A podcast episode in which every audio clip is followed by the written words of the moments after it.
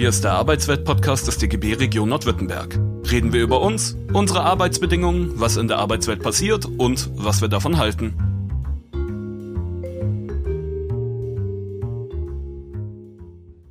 Also ähm, ich äh, möchte heute vorstellen mh, einige Thesen, die sich aus diesem Buch äh, ergeben haben. Das äh, heißt wir Untoten des Kapitals über politische Monster, also über den neuen Autoritarismus und als Antwort darauf den grünen Sozialismus. Und worauf ich mich konzentrieren möchte in dem Vortrag ist eigentlich auf die Frage, warum man, wenn man ökologische Politik machen möchte, auch wieder über Sozialismus reden muss oder zumindest über sozialistische Politik. Ähm, also ich möchte sozusagen einen Kerngedanken dieses Buchs herausgreifen und dann ein bisschen vertiefen. Äh, das entwickelt sich entlang eines, an einem Aufsatz, den ich für die Zeitschrift Luxemburg geschrieben habe zum Thema Ökosozialismus. Den kann man auch online nochmal nachlesen, wenn man möchte. Den findet man, glaube ich, ganz einfach, wenn man Ökosozialismus in meinen Namen und Luxemburg als Suchbegriffe in der Suchmaschine eingibt. Dann müsste man auf diesen Artikel stoßen. Genau, ähm, warum ich das mache, hat damit zu tun, dass das Buch als Essay geschrieben ist, also ein Essay, der sich auch mit Literatur, Kino und Fernseh, äh, Film, mit Serien, äh, Streaming-Serien beschäftigt äh, der also versucht, ein bisschen auch zu meandern, nicht so ganz als klassisches Buch daher zu, als klassisches Politbuch daherzukommen. Also sozusagen nicht immer nur Preaching to the Converted, also den Leuten was äh, zu erzählen, die sich so immer mit Politik beschäftigen, sondern vielleicht auch anderen, andere Leute zu erreichen. Deswegen ist dieses, dieses Essay oder dieser Essay ähm, auch bei Veranstaltungen vielleicht ein bisschen schwerer sozusagen vorzustellen, weil es eben ganz unterschiedliche Stränge darin gibt. Deswegen möchte ich also, wie gesagt, heute vor allem diese eine Frage herausgreifen. Aber diese Frage, die ich heute verhandle, ist schon auch der, eine der Kernthesen des Buchs.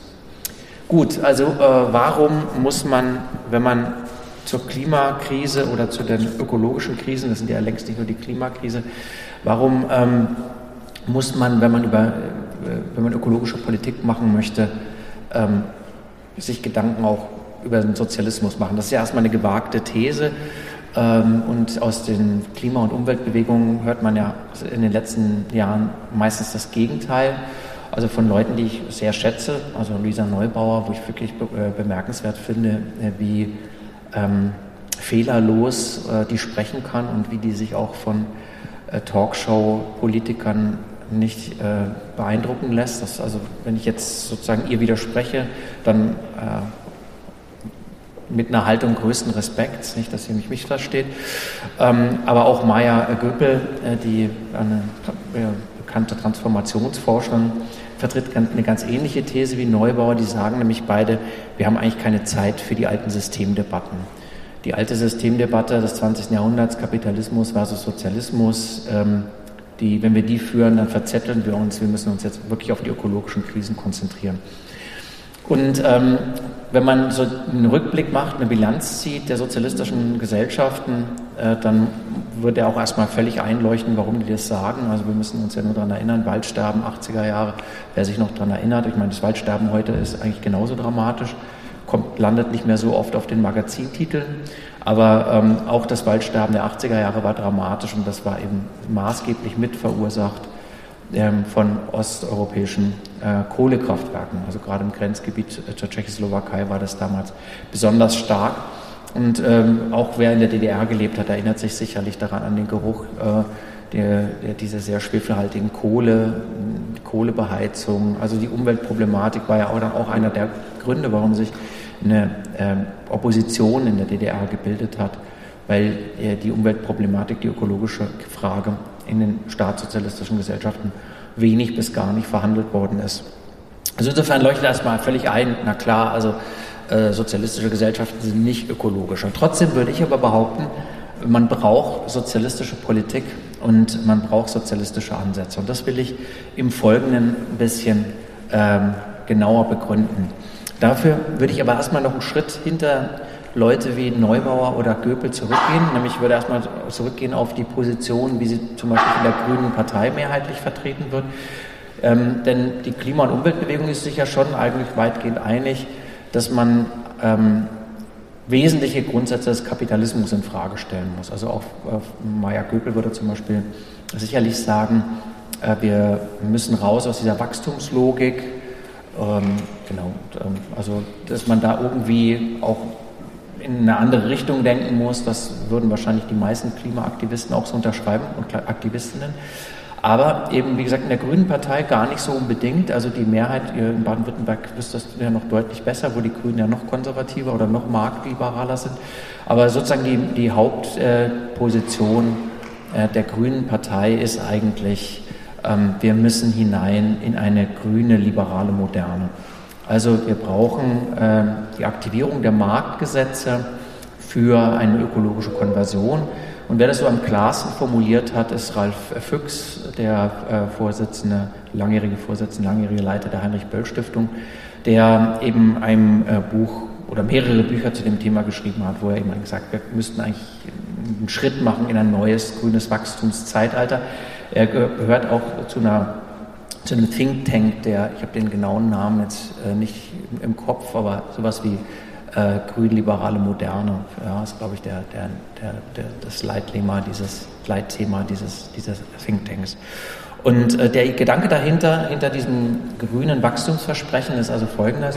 Wir äh, verringern äh, die Belastung der Umwelt, also den Stoffwechsel mit der Natur ja, weniger Emissionen und weniger Rohstoffverbrauch, indem wir hineinwachsen in eine Kreislaufwirtschaft. Ja. Kreislaufwirtschaft ist also alles, was wir an Müll produzieren, verwenden wir wieder, ja, wird recycelt und alles, was wir an Energie äh, benötigen und an Rohstoffen benötigen, äh, schöpfen wir eben auch aus diesen Recycling-Kreisläufen. Ne? Also eine, eine, die Vorstellung ist eine Wirtschaft, die unbegrenzt weiter wachsen kann und die Wertschöpfung geht wie bisher weiter. Auch Wachstumsraten können erzielt werden, Gewinne können erzielt werden, Unternehmen können weltweit wachsen und gleichzeitig geht die Umweltbelastung aber immer weiter zurück, weil dieser Stoffwechsel mit der Natur unter Kontrolle gebracht wird durch diese Kreislauftechnologien. Also der, die Hoffnung ist sozusagen, wir kommen durch die Technologie, durch neue, bessere, ökologischere, effizientere Technologien in, ein neues, äh, in eine neue Blütezeit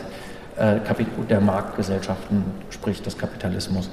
Und ähm, ich halte das für den gefährlichsten Quatsch, äh, den man sich vorstellen kann. Also vielleicht irre ich mich auch, das wäre schön, aber ich glaube, alles deutet darauf hin, dass das verheerender Unsinn ist und ähm, dass das vor allen Dingen deswegen verheerend ist, weil bei den bisherigen fossilen Politikdiskursen wissen alle, dass das Quatsch ist. Also dass wir mit dem fossilen Wirtschaftsmodell in 20, 30 Jahren als Zivilisation zumindest erledigt sind. Äh, das wissen alle. Aber jetzt wird sozusagen die Hoffnung neu verbreitet. Wir können eigentlich weitermachen wie bisher. Wir brauchen nur äh, die Technologie ändern. Also wir fahren genauso Auto, wir haben genau ähnliche Verkehrsmodelle, ähnliche, vor allen Dingen auch ähnliches Wirtschaft, identisches Wirtschaftssystem. Aber äh, unsere, unsere Konsumgüter verändern sich halt. Und ähm, diese Vorstellung, alles beim Alten belassen zu können und dann trotzdem aus der Krise hinaus und sogar hinaus zu wachsen, ja, ähm, die, glaube ich, äh, äh, ist falsch, wenn man sich anguckt, was in den letzten 50, 60 Jahren passiert ist. Vorne im Raum, ich war gerade, liegen ja ein paar Bücher und ganz links liegt also auch der Meadows äh, Report, also der Grenzen des Wachstums Report von 71, glaube ich. Also um das sich nochmal zu vergegenwärtigen, seit mindestens fünf Jahrzehnten wird über diese Umwelt, dramatische Umweltkrise geredet. Ähm, seit 50 äh, Jahren gibt es auch den Versuch, ähm, die Effizienz zu erhöhen äh, und die Umweltbelastungen zu verringern. Und ähm, die trotzdem steigen die Umweltbelastungen weiter. Und ähm, ein ganz einfacher Grund, der auch vom, unter anderem vom Wuppertal-Institut, also von äh, Ökoforschungsinstituten, ähm, gut untersucht ist, also der, der Rebound-Effekt. Warum, warum das so ist, erklärt der Rebound-Effekt, der gut untersuchte Rebound-Effekt, ähm, den alle kennen, nämlich also die Autos werden besser, die Motoren zumindest werden besser, als Beispiel beim Auto, ähm, aber äh, das führt nicht dazu, dass wir weniger Benzin verbrauchen beim Autofahren, sondern wir bauen schwerere Autos. Ja? Wir haben bessere Motoren, aber wir haben dann SUVs die dann letztendlich genauso viel oder vielleicht sogar mehr Benzin verbrauchen. Oder anderes gutes Beispiel, das Fliegen. Viel effizienter geworden, die genauen Zahlen habe ich jetzt nicht im Kopf, aber mit Sicherheit nur noch die Hälfte des Treibstoffverbrauchs von vor 40 Jahren. Aber eben gleichzeitig völlig normal, dass man mal eben für ein Wochenende nach Mallorca oder zu einer Konferenz nach Palermo fliegt, was natürlich vor 30, 40 Jahren völlig unvorstellbar war. Da fuhr man mit dem Zug nach Spanien, man wusste, das dauert 40 Stunden, man wusste, das macht man einmal im Jahr und nicht eben mal eben, um in eine Kneipe zu gehen.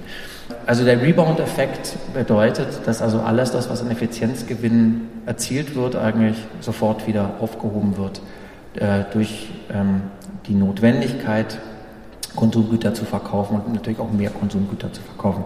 Das ist ein wichtiger Aspekt, auf den ich gleich nochmal zurückkommen werde in meiner Argumentation. Der andere Punkt äh, neben dem Rebound-Effekt ist aber auch, dass wir eigentlich diese Vorstellung von dem, wie man in so eine ähm, emissions- und belastungsfreie Wirtschaft hinüberkommen könnte, dass sich auch da ganz viel als falsch erwiesen hat. Ich erinnere mich noch sehr gut daran, dass um die Jahrtausendwende parallel zu diesem Globalisierungsdiskurs, das ist übrigens auch sehr lustig, damals vor 20 Jahren haben alle geglaubt, mit, dem, mit der Globalisierung würde die Bedeutung der Nationalstaaten verschwinden, hat sich also auch als völliger Quatsch erwiesen. Äh, genauso war auch die Vorstellung, man könnte rauskommen aus der braunen, also aus der Brown Economy, also der schmutzigen fossilen äh, Ökonomie und hineinwachsen in eine digitale, virtuelle Ökonomie, die die Umwelt nicht belastet. Und eben diese Vorstellung ähm, äh, einer, einer, einer, einer Digitalwirtschaft, das, also gerade am Beispiel der Digitalisierung kann man also wunderbar dieses Problem illustrieren. Also diese Vorstellung, ähm, die haben wir ja sogar im Sprachgebrauch vergegenständigt, dass wir so glauben, äh, der Dat die Datenströme würde in den Wolken stattfinden. Ne? Wir laden es in die Cloud hoch, wie als ob das so irgendwo, irgendwo da oben wäre ähm, und nichts mit stofflicher Welt zu tun hätte. Und ähm, äh, das ist äh, zum einen komplett falsch, weil es natürlich um Energie da geht. Digitalisierung bedeutet einen ungeheuren Energieverbrauch. Ähm, wir haben in Berlin ein neues, äh, eine neue Serverfarm, also ein neues Datenzentrum errichtet bekommen in Mariendorf, Tempelhof Mariendorf im Süden von Berlin. Das verbraucht genauso viel Strom wie 300.000 Einwohner des Stadtviertels zusammen. Ja, das muss man sich vorstellen. Also nur diese äh, neue digitale Infrastruktur. Und ähm, äh, das ist äh, also gar, gar nicht so, auch diese ganzen Kleinigkeiten, die man so nebenbei macht, also zum Beispiel über die Street, der, der, der Internet-Traffic, also die ganze Internetkommunikation kalkuliert man, trägt zum Ener Gesamtenergieverbrauch genauso viel bei wie das Fliegen und damit auch ähnlich viel zum Klimawandel. Ja. Und interessanterweise ist der Hauptpunkt bei diesem Datentraffic oder einer der gravierendsten Punkte des Datentraffics sind die äh, mobilen, äh, also Streaming und vor allem mobiles Streaming. Also das Katzenfilmchen gucken, das Pornos gucken, das, Tele das äh, Fernsehserien gucken, äh, Netflix, das ist also ein riesiger Faktor äh, in, im Energieverbrauch. Ne? Also was wir immer so für virtuell halten, das ist im Internet, das ist überhaupt nicht virtuell, sondern es hat eine ganz harte stoffliche Ebene, das ganz harte stoffliche Energieverbrauch, den wir da haben. Ähm, und jetzt könnte man natürlich sagen, naja, aber die Energie, die kann man ja nachhaltig produzieren, da muss man dann auch einwenden. Also man darf nicht vergessen, natürlich bedeutet auch nachhaltige Energieproduktion, dass da, also ich, materiell was hingestellt werden muss. Die Solarpanels müssen produziert werden, die Windkrafträder. Und dafür braucht man zum Beispiel auch seltene Erden. Also man hat durchaus Rohstoffverbrauch und damit auch Umweltbelastung. Und zwar schwerwiegende Umweltbelastung. Die seltenen Erden werden zum Teil unter grauenhaften Bedingungen abgebaut in den betreffenden Ländern. Und ähm, das führt eben äh, äh, dazu, dass, dass, dass eben auch die, das impliziert eben auch, dass auch nachhaltige Energien ein Umweltfaktor sind. Und das ist natürlich richtig, solche nachhaltigen Energien einzuführen, aber damit es ökologisch ist, müsste man den Gesamtenergieverbrauch stoppen, also zumindest den Anstieg stoppen oder sogar den äh, herunterfahren. Und was wir erleben ist eigentlich, äh, wir bauen zwar den, die erneuerbaren Energien aus, aber gleichzeitig wächst unser Gesamtenergieverbrauch weiter. Also nur so ein paar Zahlen da mal ins Gespräch zu werfen. Wir sind ja sehr stolz, zu Recht äh, sehr stolz darauf, dass wir jetzt manchmal Tage haben, wo zu 100 Prozent die Energien, der Strom in Deutschland ähm, aus erneuerbaren Energien äh, gespeist wird. Aber vom Gesamtenergieverbrauch aufs Jahr gerechnet, also wenn man nicht nur Strom hat, sondern den Gesamtenergieverbrauch, sind die erneuerbaren Energien nach wie vor nur 16, 17 Prozent. Ja? Also nach wie vor eigentlich ein relativ überschaubarer Anteil, weil wir eben noch so viel andere Nicht-Strom Energiekonsum haben.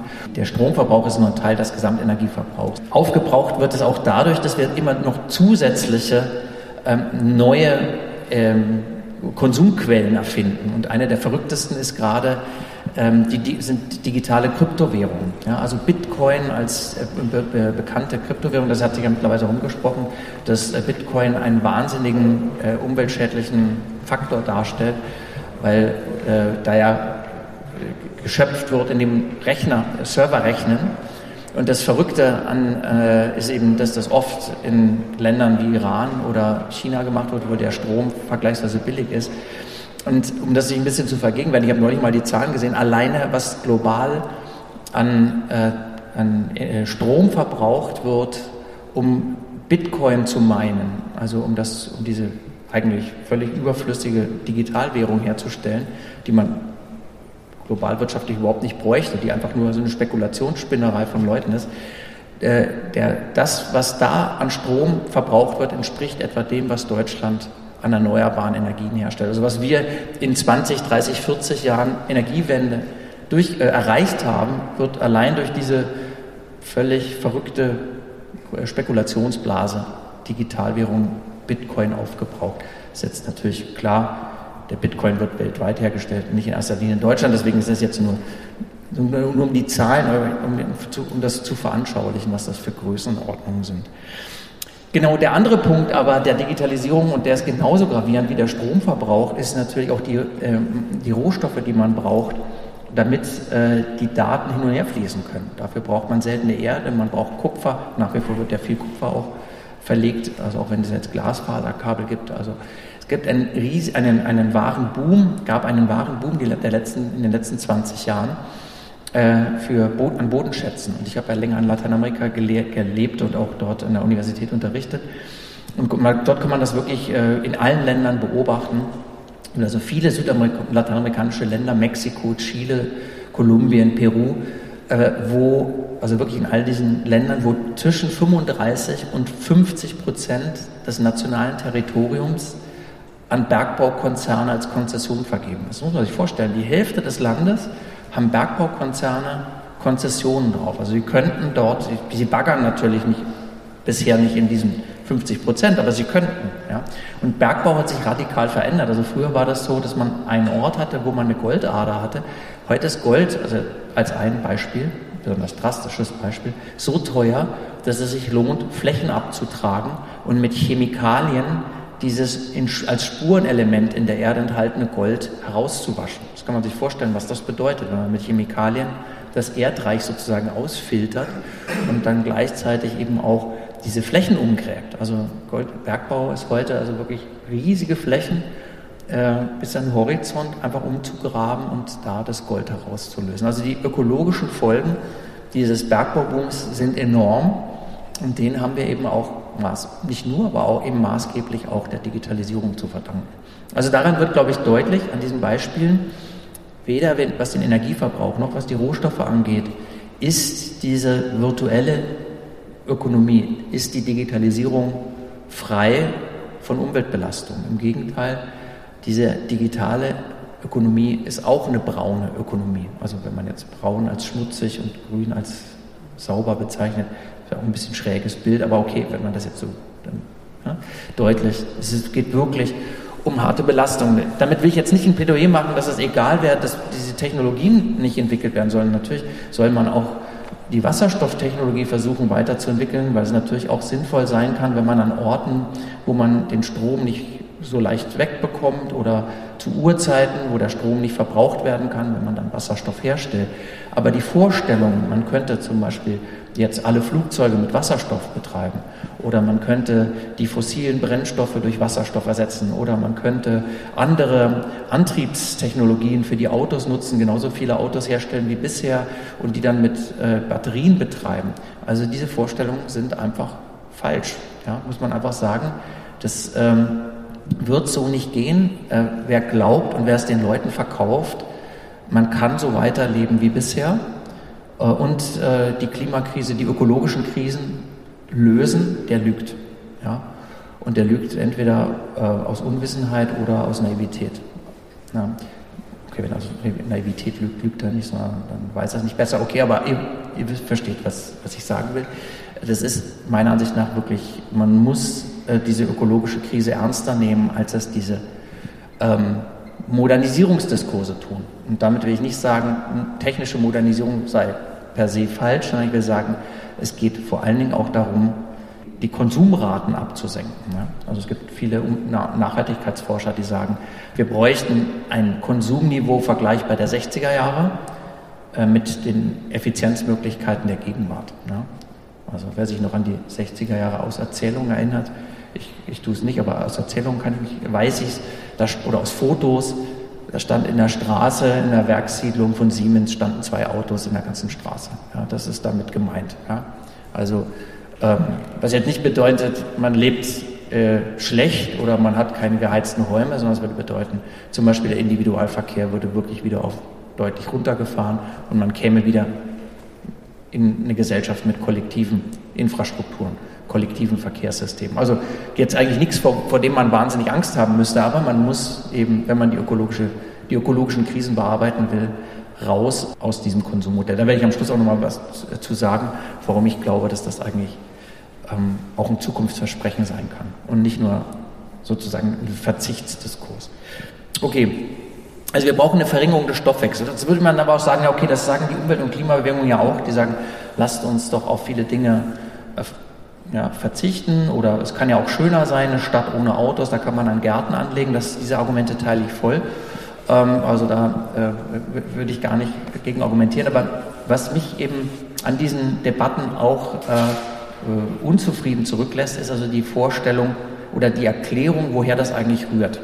Ich war in Jena auch ähm, einige, einige Monate mal an dem Postwachstumscluster, Postwachstumsgesellschaften, so hieß das, war so ein Forschungscluster, der sich eben mit Postwachstumsgesellschaften beschäftigt hat, wo unter anderem Hartmut Rosa, Stefan Lessenich und Klaus Dörrer äh, sozusagen als Soziologen ähm, das hatten das auf den Weg gesetzt, aber es waren sehr viele Gastforscherinnen und Forscher da.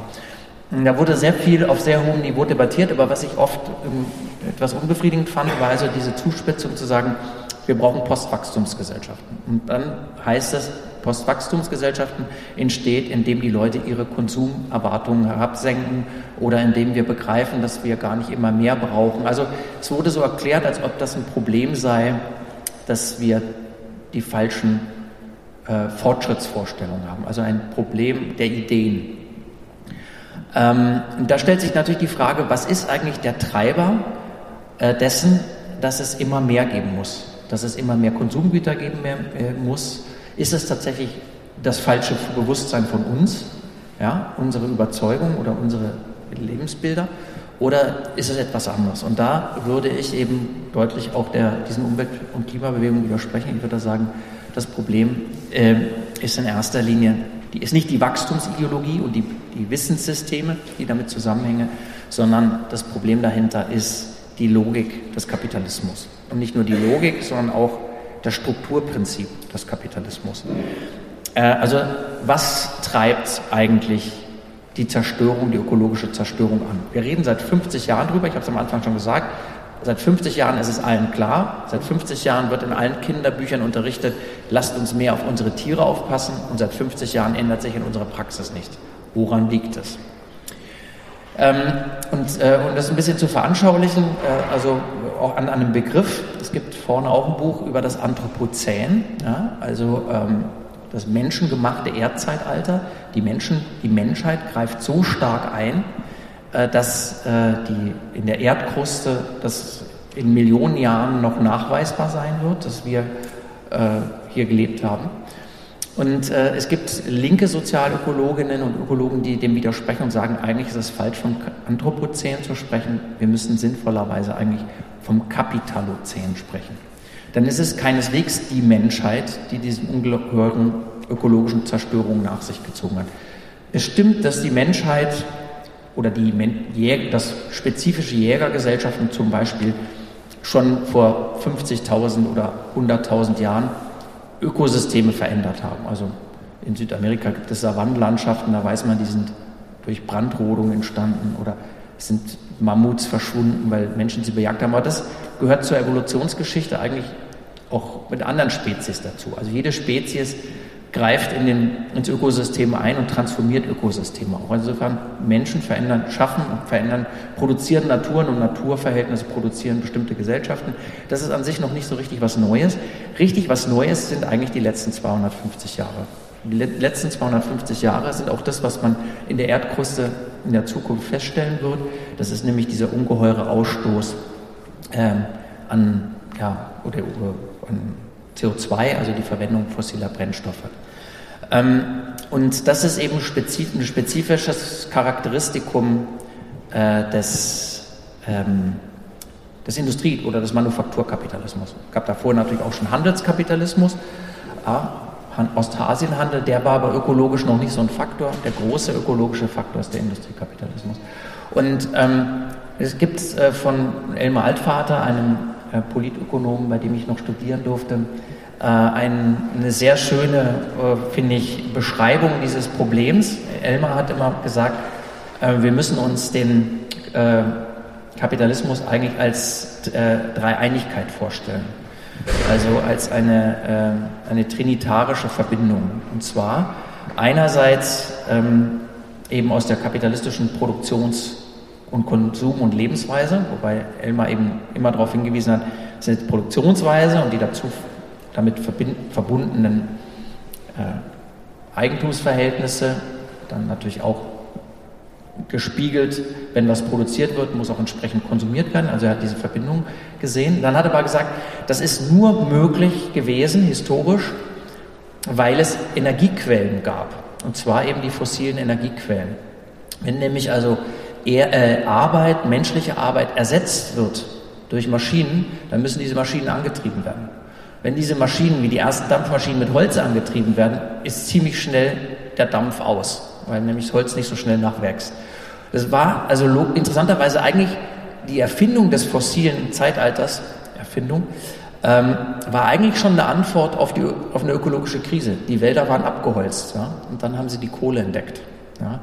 Äh, und das hat eigentlich das erst freigesetzt, denn da war eine Energiequelle, die so kondensiert war, dass also die Natur gewissermaßen Millionen, Millionen Jahre Arbeit für uns schon geleistet hatte. Wir haben Kohle und da später auch Öl äh, äh, verwendet, ähm, die, in, denen, in der die Sonnenenergie von Millionen Jahren kondensiert war.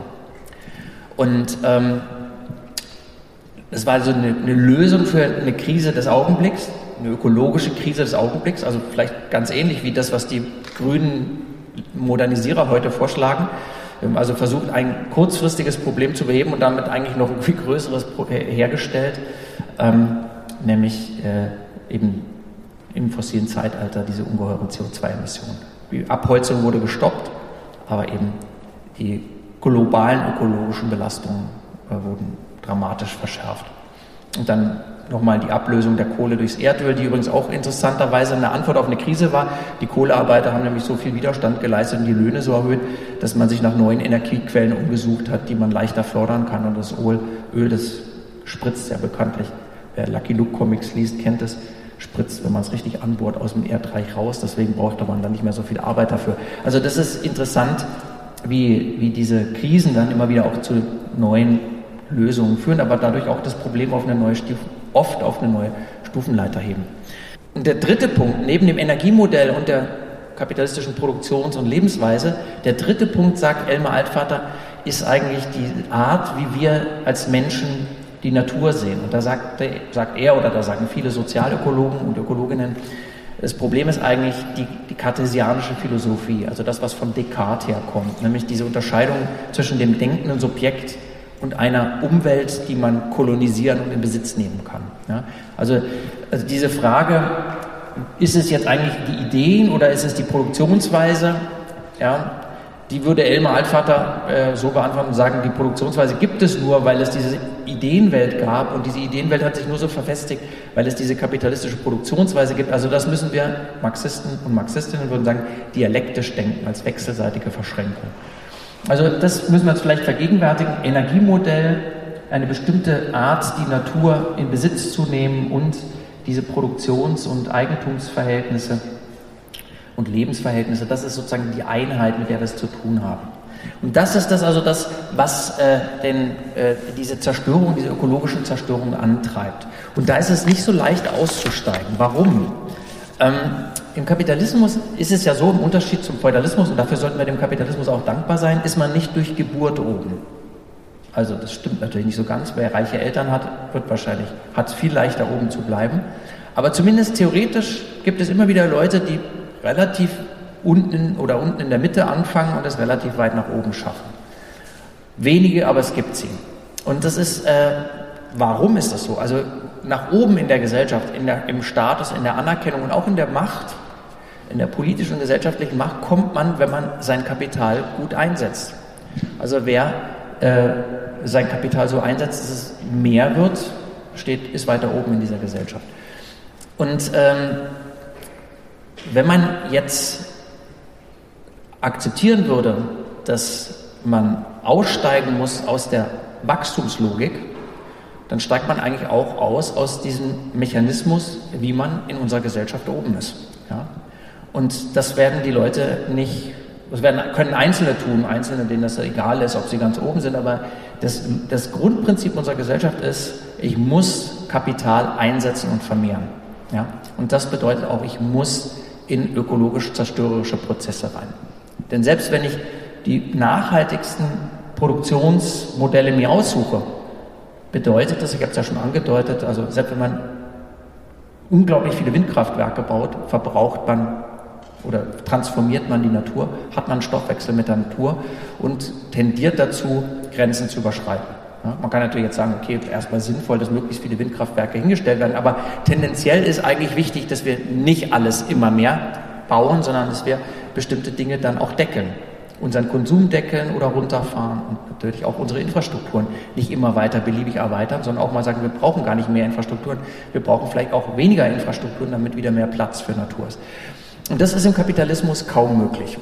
Ich will das an einem ganz äh, konkreten Beispiel nochmal illustrieren. Das ist nicht in allen Bereichen so extrem. Mir ist schon, mir schon klar, dass es auch Unternehmen gibt, die, wo es sehr sinnvoll ist, wenn die erstmal noch 30 Jahre weiter wachsen äh, und es ist natürlich sinnvoll, wenn jetzt öffentliche Nahverkehrssysteme ausgebaut werden. Ich bin jetzt nicht für so ein Modell, dass wir uns alle wieder die Wolljacken selber stricken. Das will ich, darauf will ich nicht raus. Aber ich will deutlich machen, dass in Wertsetzung, also das Grundprinzip des Kapitalismus ökologisch zerstörerisch ist.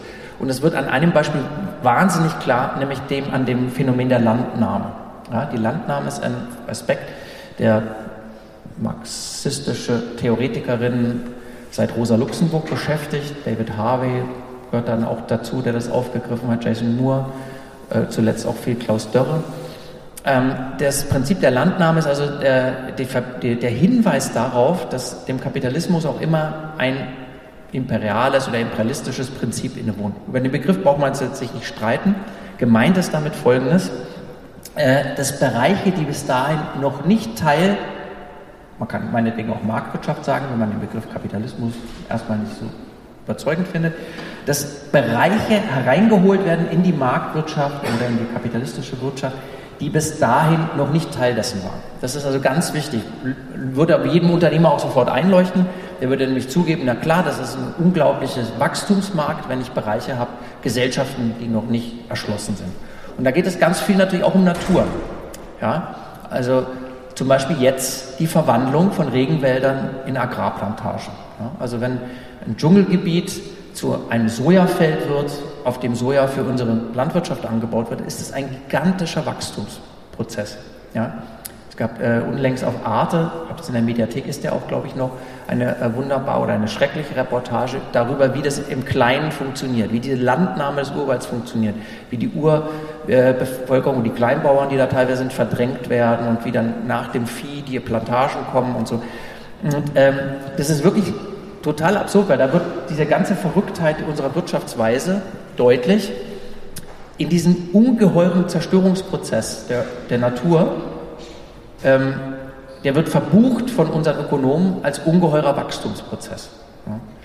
Ja. Äh, weiß nicht, ob jemand von euch schon mal auf einer Agrarplantage im globalen Süden stand. Ich habe mal für eine Radioreportage Aufnahmen gemacht auf einer Palmölplantage. Und in, normalerweise ist es ein Dschungelgebiet gewesen vorher, also Sumpfland.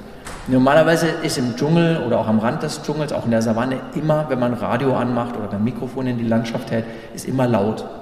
Insekten, Vögel, keine Ahnung. Und äh, auf dieser Plantage war es völlig verrückt, wenn man das Mikrofon da reingehalten hat, war sehr wenig bis gar nichts zu hören. Und das haben die Palmölarbeiterinnen und Arbeiter auch bestätigt. Die haben gesagt, ja, also an Natur beobachten wir vor allem Schlangen und Mäuse. Und die Mäuse und die Ratten, weil die viel eben diese Nüsse essen, die Palmölnüsse. Und die Schlangen, weil die wiederum die Ratten essen. Und das dementsprechend war es eben. Also es ist eigentlich eine, eine Öde. Ja, es ist ein unglaublich armes Gebiet. Und der riesige Reichtum des Urwalds, der ökologische Reichtum, der Artenreichtum, ähm, der wird ökonomisch erst schlägt, äh, der, der, der wird, kann ökonomisch nicht erfasst werden. Und, und, interessant wird dieses Gebiet erst, wenn es unwiederbringlich zerstört ist. Also große Wirtschaftswachstum ist, wenn die Landnahme vollzogen ist. Also daran sieht man, äh, wenn Investoren, das machen die ja nicht aus Boshaftigkeit, das sind jetzt keine Großgrundbesitzer und Plantagenbesitzer, die sich zum Ziel gesetzt haben, die haben auch die Kinderbücher gelesen, dass man auf die Natur aufpassen muss und dass Vögel süß sind und dass der Affe ganz niedlich ist. Und die würden das vielleicht auch bei sich in ihrer Privatfinke, haben sie vielleicht dann auch so eine ökologische Nische, weil sie da Bewusstsein für haben. Aber wenn sie als Unternehmer erfolgreich sein wollen, dann müssen sie auf solche Plantagen setzen. Und, ähm, oder müssen, oder tun das auf jeden Fall.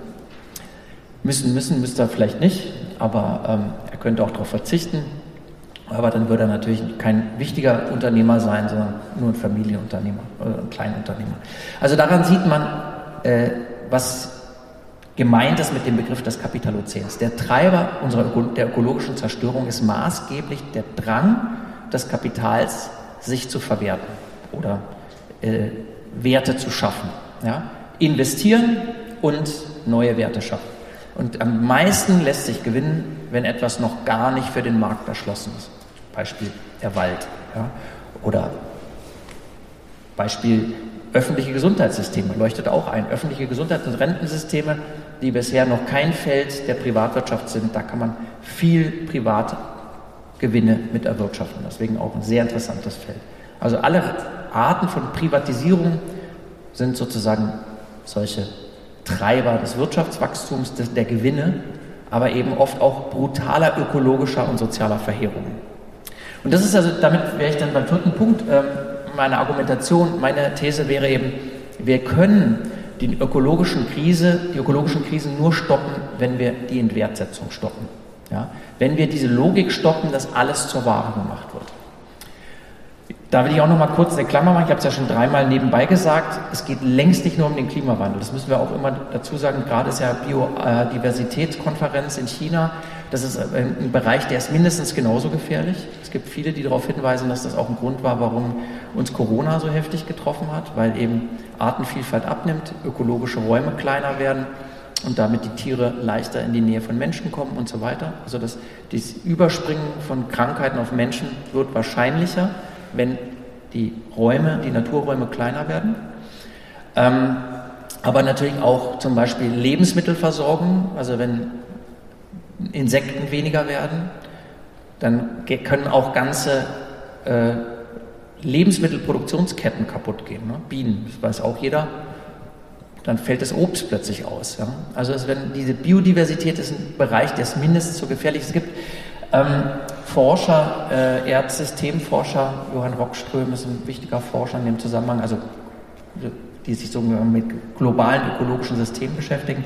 Die haben schon 2009 eine Studie, eine Großstudie veröffentlicht, in der sie davon gesprochen haben, dass von neun biophysikalischen Grenzen unseres Planeten vier bis fünf überschritten sind, global. Ja, also da war neben Artenvielfalt, äh, Vermüllung von Weltmeeren, Verschmutzung von Atmosphären, äh, Stickstoffkreisläufe, also Kreisläufe der, von Stickstoff und Phosphat, glaube ich, oder Phosphor, ich verwechsel es immer.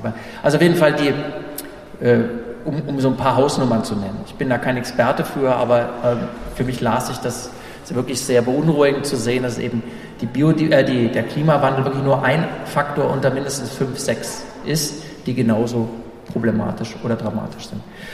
Okay, und ähm, das wäre dann eben, wie gesagt, wenn, das, wenn wir uns vergegenwärtigen, wir haben es mit vielen ökologischen Krisen zu tun, dann ähm, müssen wir eben äh, auch nochmal die Frage größer aufwärmen. Es geht eben nicht nur darum, jetzt den, äh, äh den, den, die, die Öl- und Benzinverbrauch zu reduzieren und aus, der Kohle, aus den Kohlekraftwerken auszusteigen, sondern es geht eben auch darum, zum Beispiel die ähm, äh, Verwandlung von Naturräumen in landwirtschaftliche und agrarindustrielle Flächen zu stoppen. Ja? Also in verschiedener Hinweise, Hinsicht muss man eigentlich diese Landnahme und Inwertsetzungsprozesse stoppen. Also Inwertsetzung ist immer mit gemeint, etwas zur Ware zu machen, etwas in einen ökonomischen Wert zu verwandeln.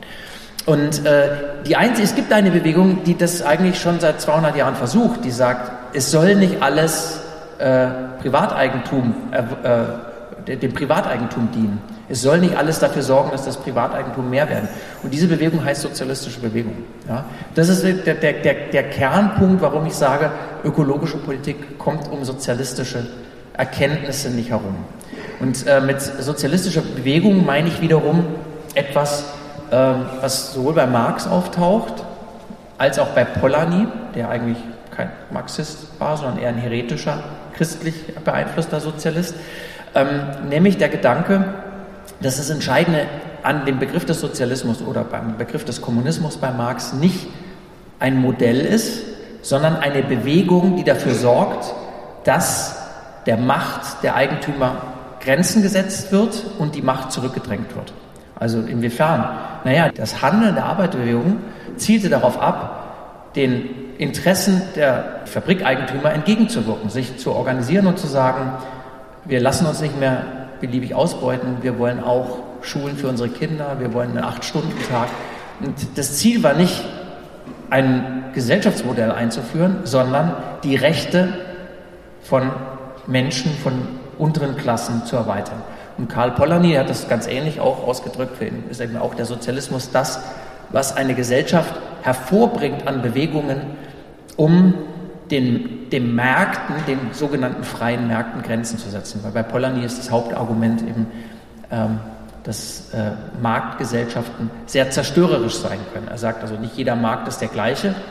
Der Stadtmarkt im 16. Jahrhundert war was ganz anderes, als was wir heute als Marktgesellschaft haben, aber der Stadtmarkt von 1600 war eingebettet. Da gab es gesellschaftliche Regeln. Der fand nur einmal die Woche statt, außerhalb der Stadtmauern. Die Preise hatten moralische Begrenzungen.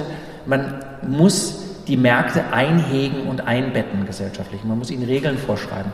Und das war bei Polanyi sozusagen der Gedanke dahinter, nämlich eben, wir müssen eine Gegenbewegung schaffen gegen die Logik der Märkte oder bei Marx der, die Logik der Eigentümer.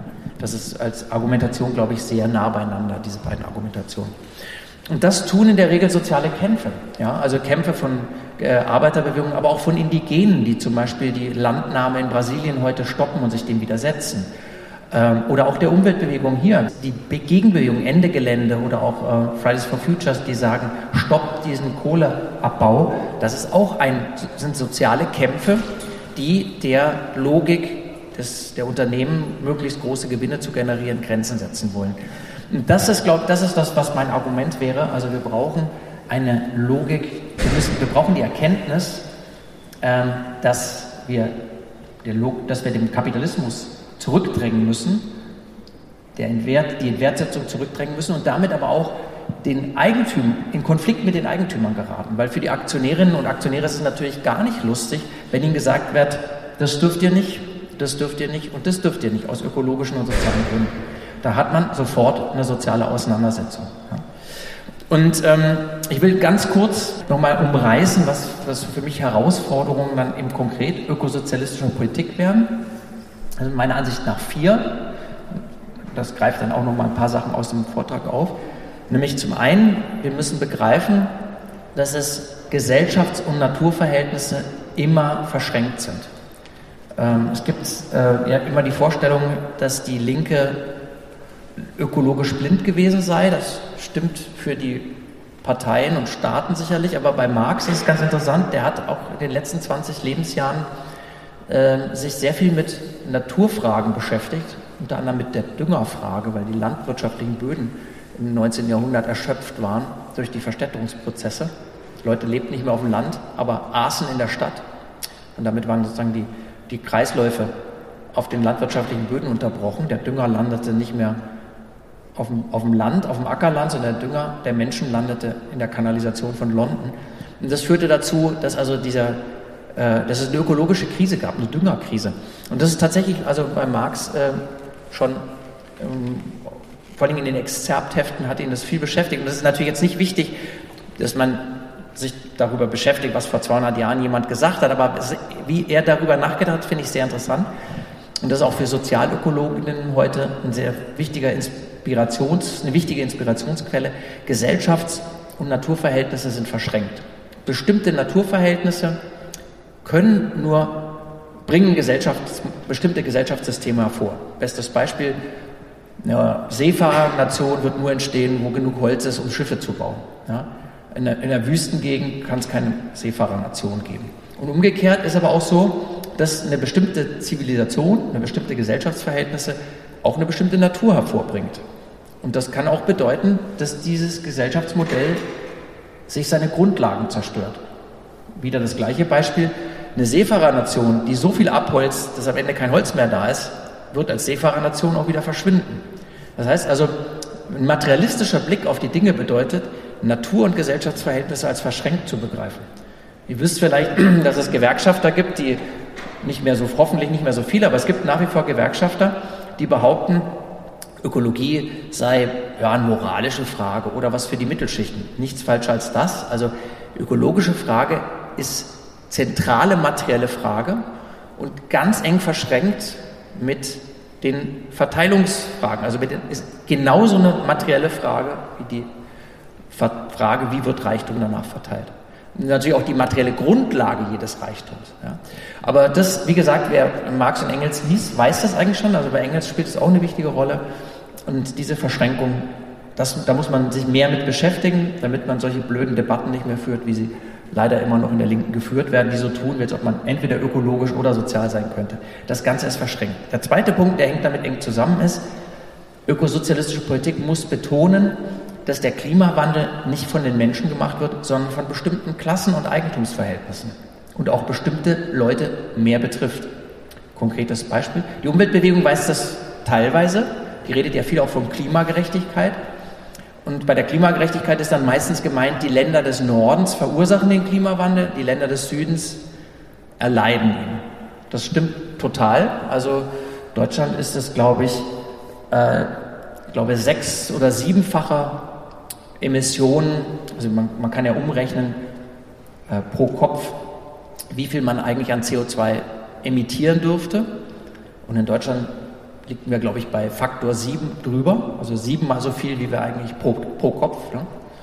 Und in Äthiopien oder Tansania ist es ungefähr ein Drittel. Also zu behaupten, es ist die Menschheit, ist schon allein an der Ländergeschichte falsch. Es sind in erster Linie die Gesellschaften des Nordens, die den Klimawandel verursachen, beziehungsweise dann auch noch die erdölproduzierenden Länder des, des Südens. Aber es ist auf jeden Fall nicht die Menschheit. Aber es gibt neben diesem länderspezifischen Aspekt, ähm, da vielleicht auch noch ein interessanter Nebenklammer, da wird jetzt auch viel von China geredet. Ne? China sei jetzt mittlerweile genauso ein schlimmer Emittent. Da gibt es zwei Sachen zu bedenken. China sind äh, 1,5 Milliarden Menschen, also viel mehr als äh, Europa und USA zusammengezählt. Also pro Kopf Emissionen liegt China immer noch weit, weit, weit unter Deutschland. Ja? Und der andere Punkt, Vieles, was in China an äh, Kohlendioxid emittiert wird, machen die für die Märkte bei uns. Also wenn wir unsere Handys in China produzieren lassen, hat China zwar die CO2-Emissionen, aber weil wir die Handys hier konsumieren oder die Autos. Ne? Also das ist auch nur, wenn man über die Länderverantwortlichkeit redet, dass man da auch nochmal einen zweiten Blick hin wird. Aber was eben interessant ist, das ist auch klassenspezifisch. Also es gibt von Piketty, dem Ungleichheitsforscher, und auch von Oxfam, einer britischen NGO, äh, Zahlen darüber, dass ähm, der Kohlendioxidausstoß des oberen 1% oder auch des oberen, der oberen 10% um ein Vielfaches höher ist äh, von dem der unteren 50%. Also in den USA ist es zum Beispiel so, dass das obere eine Prozent etwa 20 Mal so viel äh, CO2 emittiert wie der US-Amerikaner im Durchschnitt. Und der US-Amerikaner im Durchschnitt ist natürlich auch schon sehr hoch. Woran liegt das? Die fliegen mehr, die haben größere Häuser, die haben größere Autos. Ja? Also das Konsummodell spielt eine Riesenrolle in den ökologischen, im ökologischen Konsum oder in der ökologischen Belastung. Und umgekehrt ist es auch in Deutschland übrigens so, die unteren 40 Prozent haben im, ähm, im Durchschnitt etwa 4 Prozent niedrigere CO2-Emissionen als die oberen 10 Prozent. Ja? Also sind es alles Zahlen von Oxfam, das ist alles, das beruht auf vielen Schätzungen, die muss man jetzt eher so als Richtwerte sehen. Aber was deutlich, sicherlich ganz eindeutig ist, der Hartz-IV-Empfänger äh, oder die Hartz-IV-Empfängerin konsumiert zwangsläufig weniger oder emittiert zwangsläufig weniger CO2, weil sie sich zum Beispiel nicht leisten kann, drei oder viermal nach Spanien im Jahr zu fliegen. Ja? Was ja ein riesiger Faktor in unseren CO2-Emissionen ist ja diese Urlaubsflüge. Ne? Also daran sieht man, was das zu tun hat mit, äh, mit Geldverhältnissen oder mit Vermögensverhältnissen. Also es gibt einen Klassencharakter sozusagen der ökologischen Belastung und es gibt aber auch einen Klassencharakter umgekehrt dessen, was an Umweltschäden oder Umweltkrisen auf uns zukommt. Denn man sagt immer so, das betrifft uns alle, aber das haben wir schon bei Corona gesehen, dass das gar nicht stimmt. Die Krankheit hat nicht alle gleichermaßen betroffen. Am meisten gestorben sind die Armen. In den USA gibt es richtig statistische Erfassungen dazu, dass die Sterblichkeit bei Afroamerikanern und Latinos drei bis viermal so hoch war wie unter Weißen. Warum? Weil die weniger in Krankenversicherungen sind, schlechtere Jobs haben, Jobs haben, wo sie nicht fehlen durften. Also das ist äh, in Krisen zahlen die unteren Klassen immer die Zeche. Und das wird in der ökologischen Krise auch so sein. Bei Überschwemmungen, der Reiche baut sich, kauft sich halt eine neue Villa. Ist ihm doch egal. Ja? Moment Gott, vielleicht kann man auf Grönland noch schöne Golfplätze anlegen. Das wird vielleicht noch ein großer Spaß. Das wird sich für, für die einfachen Leute wird das nicht so sein. Das heißt, die ökologische Krise wird sich auswirken, gerade auf die Niedriglohnsektoren in Deutschland. Ne? Also jetzt zum Beispiel die Überschwemmung. Wer kann sein Haus nicht aufbauen? Der, der nicht so leicht an Kredit kommt oder kein Vermögen hat. Also ökologische und soziale Krise sind verschränkt. Und es ist falsch, die gegeneinander in Stellung zu bringen und zu sagen, wir müssen in erster Linie Arbeitsplätze schaffen. Nein, wir müssen die Lebensbedingungen der Menschen und vor allen Dingen der unteren Klassen schützen und zwar global. Und dafür müssen wir die ökologische Krise ernsthaft bearbeiten. Und dafür müssen wir ernsthaft eingreifen in die Logik oder in die Strukturmerkmale des Kapitalismus. Und das können wiederum, damit bin ich im dritten Punkt, nur Bündnisse, die sich auch so formieren. Ich, wir sprechen dann im Zusammenhang oft von sozial-ökologischen Bündnissen im Umfeld der Linkspartei, aber auch von Fridays for Future gibt es da ganz interessante Debatten gab also ähm, zum Beispiel Studentinnen äh, von Fridays, von Students, Students for Future und vom linken Studierendenverband SDS, äh, die eigentlich über die ökologische Frage sich politisiert haben und dann gesagt haben, wir müssen gezielt mit Gewerkschaftsbewegungen anfangen zu arbeiten, damit nicht Gewerkschaften gegen Klimabewegungen äh, in Stellung gebracht werden. Wir haben gesagt, wie können wir das machen? Wir müssen dafür sorgen, dass die Arbeitsbedingungen in den Infrastrukturbereichen so gut sind, dass die Industriearbeiter auch ein Interesse daran haben, auf andere Jobs zu wechseln. Ja? Also wenn es genauso attraktiv ist, Busse und Straßenbahnen zu fahren, wie äh, bei VW Nachtschichtbetrieb zu arbeiten, dann würden sicherlich viele Industriearbeiterinnen auch bereit sein, umzuschulen auf andere Berufe. Das Problem ist, dass diese ganzen äh, Infrastrukturen, öffentlicher Verkehr oder auch Pflege schlecht bezahlt sind, schlechte Arbeitsbedingungen sind, weil im Industriebereich mehr erkämpft worden ist. Deswegen müssen wir jetzt dafür sorgen, dass in anderen Bereichen auch was erkämpft wird. Und was haben die Studierenden gemacht? Sie haben gemeinsam mit Gewerkschaften sozialökologische äh, Bündnisse ge geschlossen und die Kolleginnen zum Beispiel beim Streik im öffentlichen Nahverkehr von Verdi unterstützt und haben gemeinsam mit den Streikposten gemacht und damit deutlich gemacht, wir sind nicht die abgehobenen Studierenden, denen es egal ist, wie ihr arbeitet, sondern wir wollen wirklich, dass die Gesellschaft so umgebaut wird, dass niemand gerade von den lohnabhängig Beschäftigten zurückgelassen wird. Ja? Und dafür brauchen wir Bündnisse. Wir brauchen Bündnisse, da gab es auch einen schönen äh, Ansatz neulich, Umweltverbände und äh, Armutsverbände haben gemeinsam äh, Forderungen für einen sozial-ökologischen Umbau formuliert, unmittelbar vor der Wahl. Das fand ich auch großartig. Paritätischer Wohlfahrtsverband Äh, also die Leute, die gerade die Hartz-IV-Empfänger und äh, vertreten, haben also gemeinsam mit Umweltverbänden gesagt, wir müssen uns zusammenschließen und eine sozial-ökologische Veränderung der Gesellschaft einleiten. Und der vierte Punkt, sozusagen die vierte Herausforderung, dafür braucht man natürlich wieder Konversionsdebatten. Äh, das Problem, also Konversionsdebatten ist eine Debatte aus der Gewerkschaftsbewegung der 70er Jahre, 60er, 70er Jahre, wo vor allen Dingen in Großbritannien Leute, ähm, die aus Rüstungsbetrieben kamen, gesagt haben, wir wollen keine Kriegswaffen mehr herstellen. Wie können wir unsere Fabriken so umbauen, dass wir sinnvolle, gesellschaftlich sinnvolle Dinge herstellen? Und diese Debatten brauchen wir heute auch in den Automobilkonzernen, in den Chemiewerken und so weiter. Zu dieser Konversionsdebatte gehört ein wichtiger Faktor, nämlich wir müssen uns wieder verständigen, was ist eigentlich ein gutes Leben. In der Gewerkschaftsbewegung, aber auch in der Gesellschaft haben wir eigentlich uns die Bedürfnisse des Kapitals zu eigen gemacht. Das Kapital hat im 20. Jahrhundert gelernt, massenhaft Güter herzustellen und dafür braucht man auch massenhaften Konsum. Und dementsprechend war also das Angebot von die emblematische Figur dessen war Ford, Henry Ford, der Autobesitz, der Automobilhersteller, der gesagt hat, Autos müssen auch gekauft werden und deswegen müssen die Löhne auch steigen, damit man die auch verkaufen kann. War nicht aus Freundlichkeit, sondern um sein, sein, Absatz, sein Geschäftsmodell abzusichern. Ähm, und das kann man eigentlich sagen, das hat sich der, über die ganze Gesellschaft gestülpt. Also, also wenn es darum ging, Konsum ist, äh, ist gutes Leben, dann würde ich sagen, da haben wir eigentlich ein bisschen das nachgeplappert, was uns die Werbeindustrie und eigentlich auch die Unternehmen vorgeplappert haben. Natürlich gibt es auch, ein, es konnte nur funktionieren, weil es bis zum gewissen Grad auch stimmte. Gerade die Hausfrauen äh, oder die Frauen, die damals noch alleine zuständig waren für Hausarbeit, äh, die werden sehr gut sich daran erinnern, was das für eine Erleichterung war, als die Waschmaschine nach Hause kam.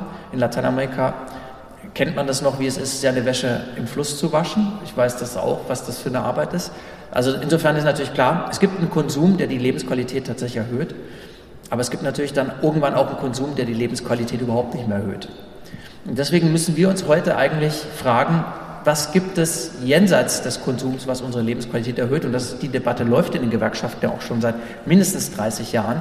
Der wichtigste Punkt ist vor allen Dingen, wir brauchen mehr Zeit. Ja?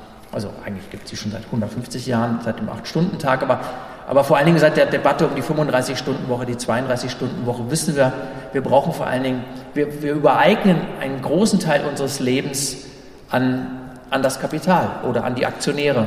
Und warum davon, dabei ist eigentlich das Wichtige für unser Leben, Zeit zu haben für unsere Freundinnen und Familie. Ja? Also das, glaube ich, ist ganz wichtig. Wir brauchen eine andere Vorstellung davon, ähm, was gutes Leben ist. Und äh, ich glaube, ein ganz wichtiger Punkt ist eben, diesen Individualkonsum äh, zu ersetzen durch äh, kollektive gemeinsame Infrastrukturen. Ja, also äh, man weiß ja auch, dass das auch ökologischer ist. Zum Beispiel Wohnblocks, in denen viele Leute wohnen, haben eine bessere Klimabilanz als Einfamilienhäuser. Ähm, es ist völlig klar, schon heute, dass eine viel bessere Bilanz, eine viel bessere Ökobilanz als das E-Auto hat der alte Diesel-Stinkebus weil einfach 40 Leute da gemeinsam verreisen. Ja? Bis heute, also auch nach Zahlen des Bundesumweltamts, die, wenn man ganz schnell was machen will, dann brauchen wir gar nicht so sehr aufs E-Auto im Moment setzen, sondern muss vor allen Dingen darauf setzen, dass die Leute wieder mehr Bus oder noch besser Straßenbahn und S-Bahn fahren. Also wir müssen eigentlich kollektive Infrastrukturen, kollektive Sicherheit oder gesellschaftliche Infrastrukturen, gesellschaftliche Sicherheiten äh, wieder stärker in den Mittelpunkt stellen. Aber wir brauchen auch, und da würde ich dann auch sagen, da muss man vielleicht auch die Umweltbewegungen der letzten 40 Jahren auch nochmal kritisch hinterfragen. Man braucht schon auch nach wie vor äh, Industrialisierungskonzepte. Es gab ja so eine Umweltbewegung, ich habe die zumindest noch miterlebt in den 80er Jahren als Jugendlicher, äh, die gedacht hat, wir ziehen zurück aufs Land und backen unser Brot selber und machen alles mit der Hand. Ähm, und das ist natürlich, kann man natürlich auch machen, aber viel wichtiger äh, oder ganz wichtig ist natürlich auch, dass auch eine Gesellschaft der Zukunft ähm, Industrien und Technologien braucht. Ja? Ein ganz konkretes Beispiel, wo wir uns sicherlich schnell einig sind. Jeder von uns wird auch in der Zukunft wollen, dass das Kind, unser Kind nicht an einer heilbaren Krankheit stirbt. Dafür braucht man Medikamente und dafür braucht man medizintechnische Geräte. Wer medizintechnische Geräte haben will, braucht aber auch eine Chipindustrie oder eine Aluminiumindustrie. Man braucht vielleicht nicht mehr so viel, Aluminium, Stahlindustrie und Chipindustrie wie heute, aber man braucht sie auch in der Zukunft. Das heißt, wir brauchen eigentlich eine Konversionsdebatte, die nicht sagt, alle Technologien sind oder die Technologien von heute, die Technologien, die Industrien von heute sind per se falsch, sondern sagt, wir müssen danach fragen, was eigentlich unsere Bedürfnisse als Gesellschaft sind und was die Bedürfnisse der Natur sind. Das war der Arbeitswelt-Podcast des DGB Region Nordwürttemberg. Mehr Infos, Videos und alle Folgen findet ihr auf unserem YouTube-Kanal. Folgt uns auch auf Instagram, Twitter und Facebook.